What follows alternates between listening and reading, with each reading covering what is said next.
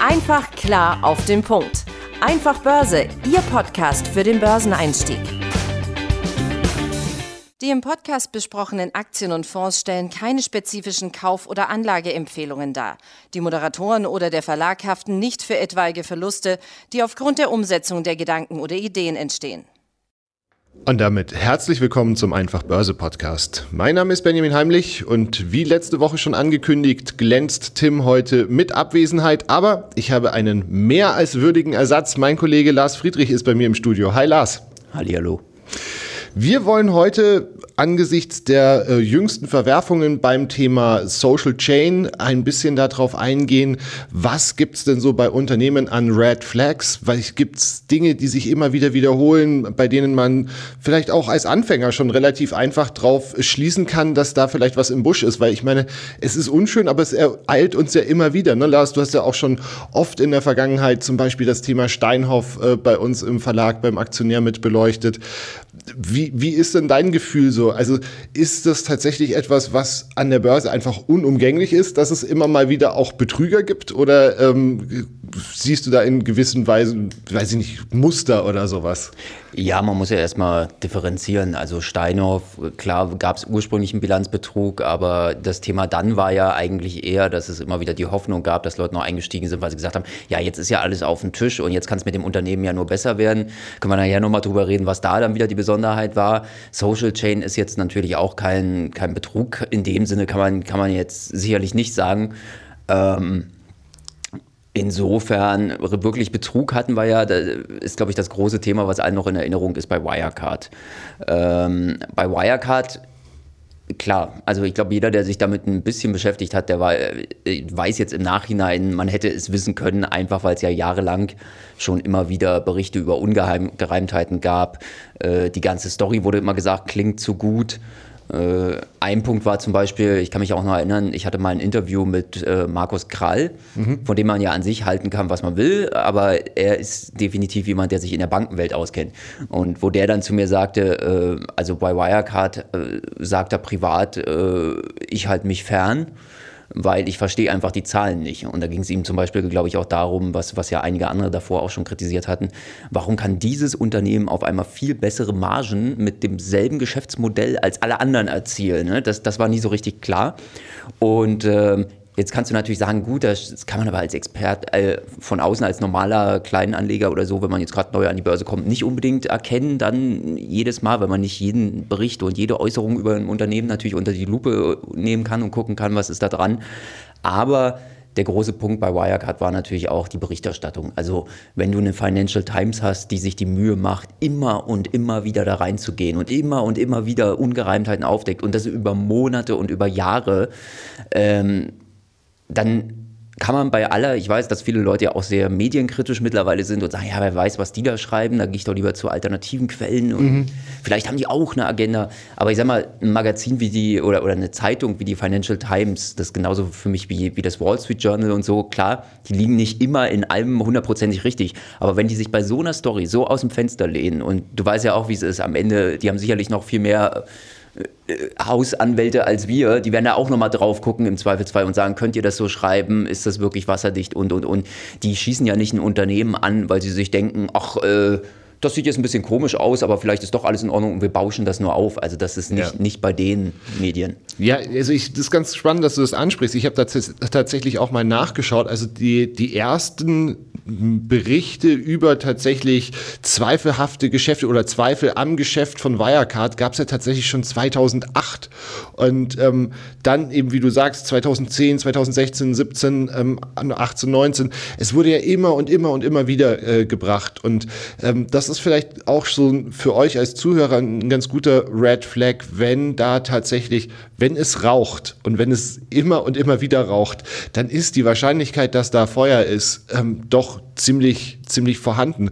Äh, bei der Social Chain, äh, wir hatten es, beziehungsweise du hattest ja auch vor kurzem einen Artikel im, im Aktionär und darauf ja auch schon hingewiesen, dass ähm, der Aktionär schon 2019 äh, ja frühzeitig darauf hingewiesen hat, als praktisch diese Verschmelzung stattgefunden hatte und wie du sagst, also da ist ja die Frage, ist es, hat einfach das Geschäftsmodell nicht funktioniert, ne? aber es war ja von Anfang an auch schon sehr undurchsichtig. Und also jetzt, um nicht nur den Aktionär zu loben, ähm, auch das Manager-Magazin hat ja äh, beispielsweise darauf hingewiesen, dass da irgendwie die Ungereimtheiten. Und dabei äh, uns indirekt zitiert, ja.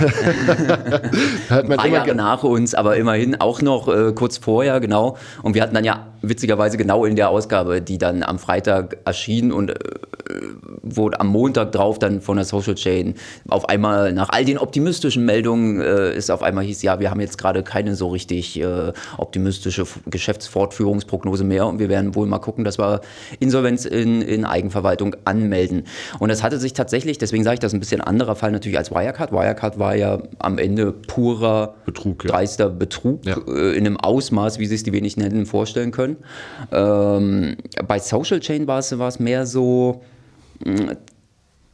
also wir sind ja eigentlich beim Aktionär, sage ich mal, zum Beispiel schreiben wir relativ äh, wohlwollend normalerweise über Unternehmen.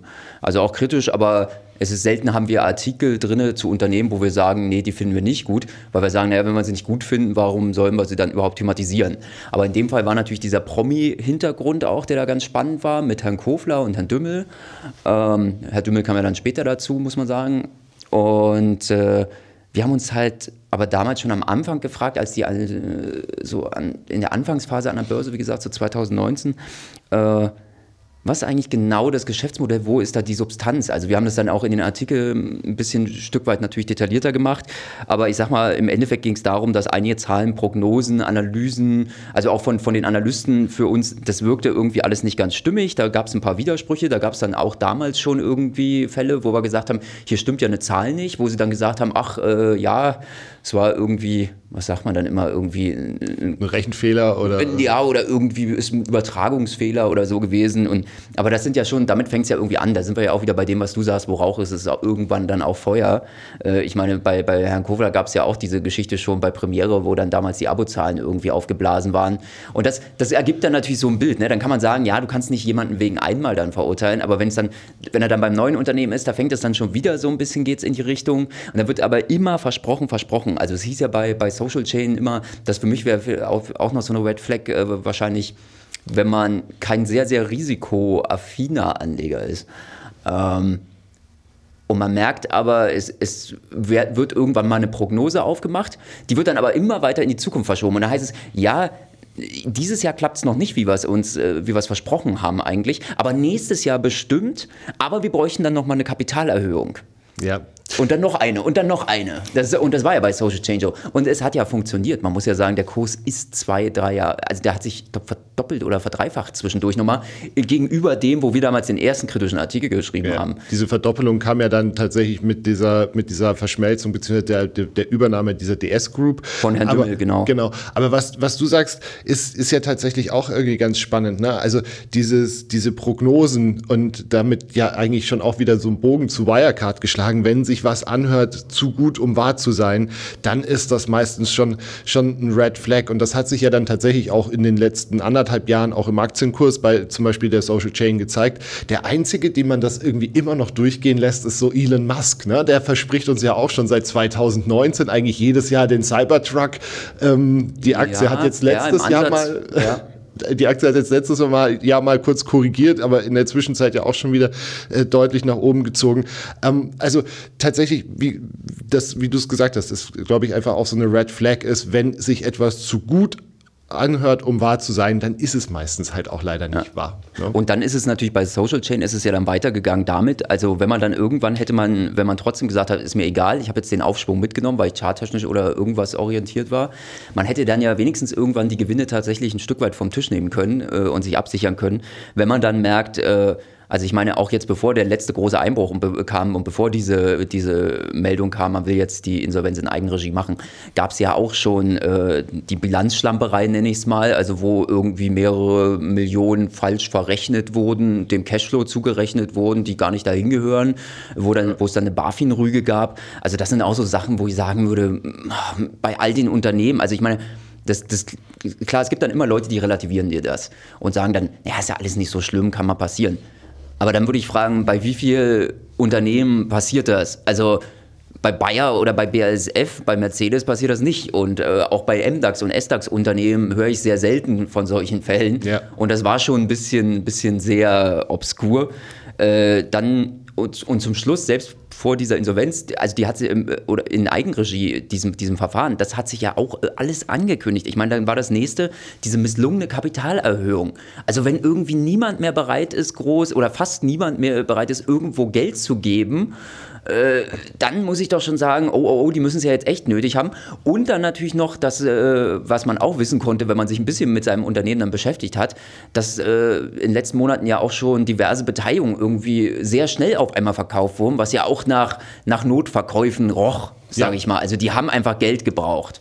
Verkäufe ist ein gutes Stichwort so zum nächsten Red Flag, das Thema Insiderhandel. Also natürlich ganz grundsätzlich, wir haben da auch mal äh, eine Folge dazu gemacht, die Folge 37 zum Thema Insiderhandel, ist jetzt nicht nur, weil ein ähm, CEO oder, oder sowas, ein Managementmitglied seine Aktien oder einen Teil seiner Aktien verkauft, nicht automatisch irgendwie ein Warnsignal. Ne? Also dafür gibt es ja zum Teil auch wirklich gute Gründe, sei es Steuerthemen und so weiter, die sie einfach bedienen müssen.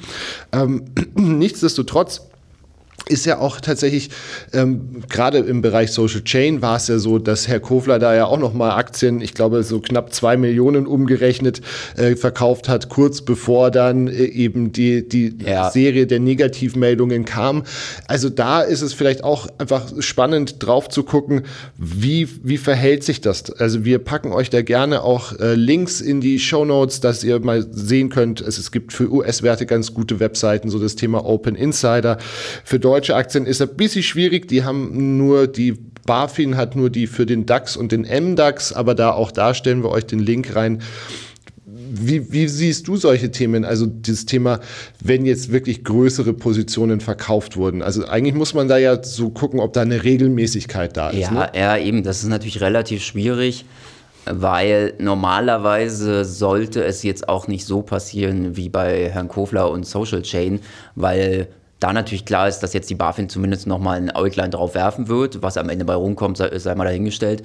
Aber äh, es hat natürlich ein Geschmäckle in dem Moment. Und ich bin mir auch nicht sicher, ob man in dem Fall überhaupt das hätte vorher wissen können. Ich weiß nicht, wann die Meldung kam und wann er den verkauft hat. Ob, ob sozusagen äh, das Fenster äh, groß ja, genug war. Genau, man, man, man muss es ja nicht sofort melden, sondern man muss es dann, ich glaube, innerhalb von ein, zwei Handelstagen irgendwie mhm. normalerweise anzeigen. Ähm, und normalerweise, ja, schwierig. Also ich, ich finde diese ganzen Fragen Insiderverkäufe, es ist ja oft schwierig, gibt es ja auch statistische Erhebungen dazu, dass es dann nicht unbedingt immer heißt, dass es dem Unternehmen schlecht geht, sondern in vielen Fällen einfach wieder irgendwie der Lebensstil der Manager so ist, dass sie sagen, ich brauche jetzt mal ein bisschen Kapital. Interessanter finde ich dann auch eher, äh, zum Beispiel, um jetzt mal auf den Fall Steinhoff zu kommen, äh, da gab es halt nach meiner Kenntnis kein einziges Mal Insiderkäufe vom Management, nachdem der Bilanzbetrug öffentlich wurde. Muss man mhm. ja vielleicht für einige nochmal sagen, äh, hat ja Steinhoff noch ein paar Jährchen weiter existiert, ich glaube fünf, sechs Jahre sogar. Ähm, und in der Zeit gab es ja ein neues Management und Steinhoff hat eigentlich auch äh, durchaus zwischendurch mal Meldungen rausgegeben, wo man denken konnte, okay, es, es, läuft jetzt irgendwie so halbwegs wieder. Und trotzdem hat nie das Management gekauft. Und das war für mich auch immer so ein Punkt, wo ich gedacht habe, naja, wenn die jetzt total überzeugt davon wären, dass, dass alle anderen Probleme vom Tisch sind, dann würden sie ja vielleicht auch mal kaufen. Und bei Steinhoff vielleicht auch noch, also um, um nochmal das Thema Wetflex dann aufzugreifen, da war es ja so, dass eigentlich von Anfang an klar war, die sind hoffnungslos überschuldet gewesen. Äh, das heißt, dem Unter das Unternehmen ist er in dem Moment schon im, in gläubiger Hand gewesen, mhm. nachdem der Bilanzskandal rauskam. Ähm, und da muss ich mir natürlich überlegen, also es gab die Argumentation von einigen, naja, die lassen ja den Laden nicht insolvent gehen, die Gläubiger, dann würden sie ja auch verlieren. Äh, ich glaube, da muss man sich bei so einem Thema, also Überschuldung, dann vor Augen halten. Äh, da geht es um, um Distressed äh, Anleihen, also notleidende Kredite und da sind Anleihenspezialisten, äh, nach allem, was ich gehört habe, gewesen aus den üblichen Finanzmetropolen, die das Ding dann aufgekauft haben von regulären Banken für einen Bruchteil des Wertes des Kredites. Das heißt, die haben schon mal, äh, die Banken schreiben so und so viel ab und die kaufen dann den Dollar irgendwie für 50 Cent maximal. Ja. Äh, das heißt, die, man kann nicht davon ausgehen, dass die unbedingt 100% der Schulden wieder rausholen müssen aus dem Unternehmen am Ende um für Gewinn sich, zu machen. um dann, Gewinn ja. zu machen. Das ist der eine Punkt. Und da muss man sich halt bewusst sein, da spielt man, also gerade die Anleihenwelt, da spielt man gegen die absoluten Profis. Da sind keine Privatanleger, keine Spekulanten oder irgendwas. Also natürlich Spekulanten schon, aber das sind halt Leute, die in der Regel äh, den ganzen Tag nichts anderes machen und sich da echt gut auskennen. Und gegen die zu spielen ist halt echt schwierig. Ähm, und zumal bei Steinhoff dann auch noch dazu kam, die Konstrukte muss man sich teilweise auch angucken. Also das war auch bei Social Chain ja ein Thema, dass dann, wenn man mal in die, in die, ins Handelsregister geht, da wird es jetzt natürlich ein bisschen komplizierter, aber wenn man schon so mitkriegt, es gibt irgendwie einen Haufenweise Tochtergesellschaften, die alle irgendwie ineinander verschachtelt sind, wo sich die Leute vielleicht teilweise noch kennen untereinander und es ist aber nicht so richtig klar, warum ist der jetzt da auch noch Geschäftsführer und hat jetzt auf einmal wieder einen Anteil, also irgendwelche Überkreuzbeteiligungen. Ja. Bei Steinhoff war es halt so, das Problem, dieses internationale, die hatten ein internationales Konstrukt, das ist ja eine Holdinggesellschaft, die war irgendwie in Deutschland und Südafrika notiert an der Börse, hatte aber den operativen Hauptsitz äh, in, In Johannesburg, in, in oder? Südafrika und aber die Holding hat wieder den Rechtssitz oder was auch immer in Amsterdam gehabt. Und da hat es ja die Leute ein Stück weit angeschmiert, dass die ja immer darauf spekuliert haben, naja, ein Gericht würde ja auch sagen, wieso, wenn Steinhoff ist ja vielleicht noch irgendwas wert, äh, warum sollten die, die werden ja uns nicht enteignen als Aktionäre. Aber ich glaube, was viele da nicht auf dem Schirm hatten, ist, dass es halt in Amsterdam neuerdings dann äh, ein Gesetz gab, was es halt relativ leicht macht. Gibt es jetzt sowas ähnliches auch in Deutschland, dass man in dem Moment, wo ein Unternehmen überschuldet ist, man will aber natürlich trotzdem die Arbeitsplätze erhalten, will, dass es der Betrieb weitergehen kann, ist ja im Interesse aller eigentlich, außer im Zweifelsfall der Aktionäre, wenn die, wenn's da, wenn man dann nämlich an den Punkt kommt, wie es ja bei Steinhoff geschehen ist, dass das Gericht dann entscheidet, ja, äh, passt schon, ihr könnt jetzt mal äh, das Ding von der Börse einfach nehmen und ihr könnt so viel neue Aktien ausgeben, dass es quasi die Stimmrechte der, der Altanleger völlig verwässert. Und im Endeffekt haben sie halt, sage ich mal, durch so ein, ich würde es fast Taschenspielertrick nennen, haben sie es geschafft, die, die Aktionäre in dem Moment äh, relativ enteignet jetzt dastehen zu lassen. Also es gibt zwar noch so ein paar Pseudo-Rechte, die aber nicht mehr börsengehandelt sind und wo niemand weiß, ob die jemals irgendwas wert sein werden. Und wenn wir ehrlich sind, wenn ich gegen diese wie gesagt, gegen diese Profis da spiele, kann ich nicht davon ausgehen, dass die mir irgendwie mehr als auch nur einen Cent gönnen werden, wenn sie es nicht unbedingt müssen. So. Und das ist also auch nochmal so ein Punkt. Also wenn ich völlig überschuldete Unternehmen habe, muss ich mir bewusst sein, stehe ich als Aktionär äh, rechtlich äh, am Ende ganz hinten. Gegen Profis spielen bringt mich zu dem nächsten Punkt, das Thema Short-Quote bei den Aktien, beziehungsweise auch ja, die, die ähm, Leerverkäufer, die praktisch gegen das Unternehmen wetten. Ähm, hier kann tatsächlich ja eine ähm, ne- ne hohe Short-Position eben darauf hindeuten, dass sehr viele professionelle Anleger, Profi-Anleger der Meinung sind, hier ist eher mit sinkenden Kursen ähm, zu rechnen. Hast du irgendwie so eine so eine grobe Quote, wo du sagst, ab hier sollte man ein bisschen vorsichtig sein, weil ich meine, ich habe es gerade gestern mal geschaut. Ich pack euch auch übrigens ein paar ähm, Links in die in die Podcast-Beschreibung, wo man sehr schön ähm, sich rausziehen kann, wie denn tatsächlich wie viel Prozent der Aktien leer verkauft sind. Also da gibt's ähm, die US-Werte, du gibst zum Beispiel auf von der Nasdaq selber äh, in Deutschland die deutschen Aktien im Bundesanzeiger. Ähm, und da habe ich mal die letzten Tage so ein bisschen geguckt gehabt, also gerade in den USA, so, so ehemalige Corona-Highflyer, da hast du in der Zwischenzeit Shortquoten von äh, bei manchen 37 bis über 40 Prozent. Ganz plakatives Beispiel ist natürlich immer noch diese GameStop-Geschichte, die mit über 100 Prozent damals leer verkauft waren. Aber wo würdest du jetzt so sagen, das ist eine Shortquote, da fängt zumindest die rote Fahne an, den Fahnenmast nach oben zu wandern? Ich würde da tatsächlich jetzt dir so ähnlich antworten wie bei der Frage nach äh, Insiderkäufen, Verkäufen. Ich würde es nicht unbedingt an der Zahl festmachen, sondern eher an der, an der, wie signifikant ist der Short. Also das heißt für mich wäre immer interessant, geht ein namhafter Leerverkäufer drauf? Also es gibt ja viele, genau wie du sagst, die einfach gucken, die, die shorten halt äh, Unternehmen, wo sie sagen, ja, bilanziell ist es jetzt relativ wahrscheinlich, dass es bei dem ein bisschen schwieriger wird nach Corona. Heißt aber nicht unbedingt natürlich, dass das Unternehmen komplett den Bach runtergehen muss, kann nur heißen, dass es momentan relativ überbewertet wirkt. Spannend wird's finde ich, immer dann, wenn namhafte Leerverkäufer, aktivistische Leerverkäufer rauskommen, die halt wirklich nach Firmen suchen, bekanntermaßen, die sie an, also wo sie in der Bilanz, im Geschäftsmodell Sachen finden, äh, die die Fragen aufwerfen, um es mal vorsichtig zu formulieren. Wenn die rauskommen und so einen Report veröffentlichen, ich finde, dann wird's immer spannend, weil dann siehst du oft eine sofortige Reaktion. Und dann ist zum einen, das, also im Kurs, dann gibt es normalerweise, wenn es ein halbwegs renommierter Leerverkäufer ist, gibt es eine Kursreaktion sehr schnell. Und dann wird es spannend, ähm, wie reagieren die Unternehmen im Zweifelsfall drauf? Also der Klassiker ist dann natürlich erstmal, es gibt eine Meldung am ersten, zweiten Tag, ihr versteht das nicht äh, oder ihr versteht das alles falsch, das ist zu komplex. Äh, wir melden uns dann später nochmal, liebe Anleger, und äh, werden das alles aufklären. Ach, und übrigens, ähm, eigentlich der Shortseller macht das ja nur aus Eigeninteresse und will, dass der Kurs fällt. Das ist eigentlich ein halber Krimineller. So, das ja. schwingt dann immer mit in der Antwort. Das ist natürlich immer das eine Interessante, wie viele Antworten kommen dann wirklich auf die, auf die Vorwürfe. Ähm, oder sind es echte Antworten oder sind es Antworten, die im Endeffekt nur neue Fragen aufwerfen? Bei Wirecard zum Beispiel war das oft so, dass man äh, Wirecard dann irgendwie gesagt hat, ja, das ist halt so, so sinngemäß und so und so und das ist halt zu komplex. Ja. Ne? Und, und, und haben sich dann damit immer aus der, aus der Affäre gezogen und die Leute haben es ihnen abgenommen. Ähm, alle Ampeln wären bei mir auf Rot, spätestens wenn mehrere namhafte Leerverkäufer wirklich zusammen aktiv wären. Also es gibt ja so Leute wie äh, äh Hindenburg, Gossem, Famikadir. Äh, Im Zweifel schaue ich mir dann den Track Record an, was haben die zuletzt äh, ins Visier genommen, wie ist das mit den Unternehmen ausgegangen. Ähm, und da sollte man sich dann auch nicht in die Irre führen lassen, finde ich. Es gibt natürlich dann immer von den normalen, in Anführungszeichen, Analysten, äh, hast du immer von der Bankenseite klassische Analysen, die, die gerade von kleinen Banken, die teilweise aus Eigeninteresse gemacht werden. Also ist ja auch bekannt, manche Anal Unternehmensanalysen oder Bewertungen werden in Auftrag gegeben ja. von den Unternehmen selbst.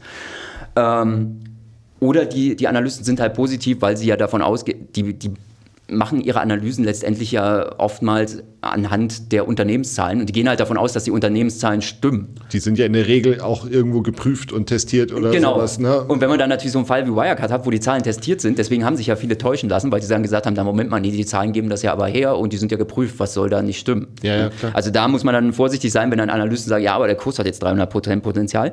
Und man sollte auch vorsichtig sein bei diesem, naja, Leerverkäufer nur aus, handeln ja nur aus Eigeninteresse. Ja, klar tun sie das, die wollen auch profitiert machen. Ähm, aber damit der Kurs tatsächlich fällt, damit ich tatsächlich einen Impact habe als, als Leerverkäufer, muss ich mir erstmal einen Ruf aufbauen.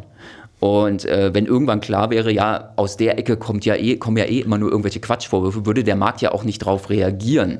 Und du würdest ja auch riskieren, das wäre ja wie wenn wir jedes Mal sagen würden, irgendwie Aktie XY to the Moon und dann geht die Pleite dann drei Wochen später. Ja. Das, so kannst du halt nicht äh, arbeiten, dann am Ende würde dich keiner mehr ernst nehmen. Plus, plus, du, absolut. Und du hast ja natürlich auch ein Thema, dass ja eben diese Lehrverkäufer, wenn die dann eben, also sowas wie Hindenburg Research oder sowas, ihre Papers veröffentlichen, die sind ja auch gewissen Gesetzen unterworfen. Das heißt, ähm, wenn die jetzt tatsächlich nur Interesse daran hätten, ähm, mit ihrem Namen praktisch jetzt irgendein Unternehmen abzuwerten. Also ich erinnere mich vor, vor ein paar Monaten, diese Adani Group in Indien, ja. ähm, das war ja, glaube ich, ich, auch Hindenburg, die, die die attackiert haben, wo die gesagt haben, das stimmt vorne und hinten nicht und die Aktienkurse sind viel zu hoch. Ähm, würden die das Ganze einfach nur mit heißer Luft tun ne? und wissentlich mit heißer Luft tun und der Aktienkurs daraufhin abstürzen, ähm, dann würden die ja dann am Ende auch tatsächlich rechtlich belangt werden. Ne? Genau. Also das, und so oder so wird ja oft schon probiert, gegen die vorzugehen. Ja, ja. Also, und das Spannende ist daran aber auch, äh, Gut, es ist natürlich manchmal schwierig, weil immer je nachdem, wo sitzt das Unternehmen, wo sitzen die Leerverkäufer. Ne? Also es gibt, ich will jetzt gar nicht bestreiten, dass es da auch manchmal, manchmal schmuggelt, aber wie gesagt, es gibt ein paar Namen, wo man, wo man zumindest genauer hinguckt, wenn die ein Unternehmen ins Visier nehmen. Und genau wie du sagst, man kann sich dann ja diese, diese Reports auch anschauen. Das sind ja nicht nur irgendwie zwei Seiten nach dem Motto blödes Unternehmen, sondern da steckt oft monatelange Arbeit drin und das sind teilweise Sachen mit, mit zig, zig Seiten. Also das können 60, das können aber auch mal über 100 Seiten sein. Äh, ich glaube, im Fall Steinhoff war das damals damals sehr, ist sehr aufgebröselt worden. Ähm, auch Hindenburg und so.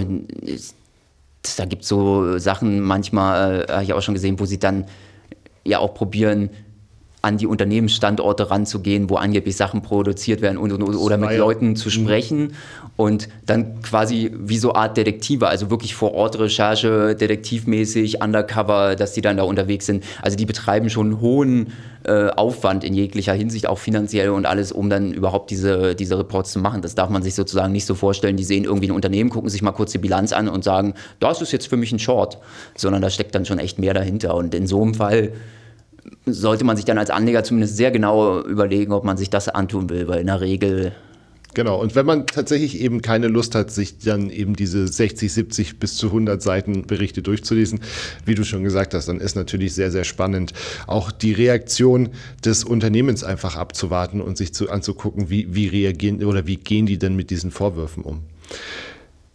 So viel. Oder halt es bei uns die Zusammenfassung dann in unseren. Genau, genau, genau. Also Medienberichte. Ähm, also man kann tatsächlich Red Flags schon sehr gut finden, auch ohne dass man sich tief in die jeweilige Bilanz äh, reingraben muss. Glaube ich, gerade für Anfänger und Neulinge an der Börse, glaube ich, eine spannende Erkenntnis. Ähm, Lars, dir vielen lieben Dank für deine Zeit, für deine Einschätzungen. Ich hoffe, ihr konntet was mitnehmen. Ich freue mich, wenn wir uns nächste Woche wieder hören. Dann wahrscheinlich auch wieder mit Tim. Ich hoffe, er ist während seines Urlaubs dann auch wieder genesen. Ähm, vielen lieben Dank für eure Zeit. Lars, nochmal danke für deine Zeit. Falls gerne. ihr Themen habt, Wünsche habt, ähm, dann schreibt uns gerne eine Mail. Die Mailadresse ist podcast.einfachbörse.com. Börse wie immer mit OE. Und jo, ich freue mich, wenn wir uns nächste Woche wieder hören. Bis, ciao. Da, bis dahin. Ciao, ciao. Einfach klar auf den Punkt. Einfach Börse, Ihr Podcast für den Börseneinstieg.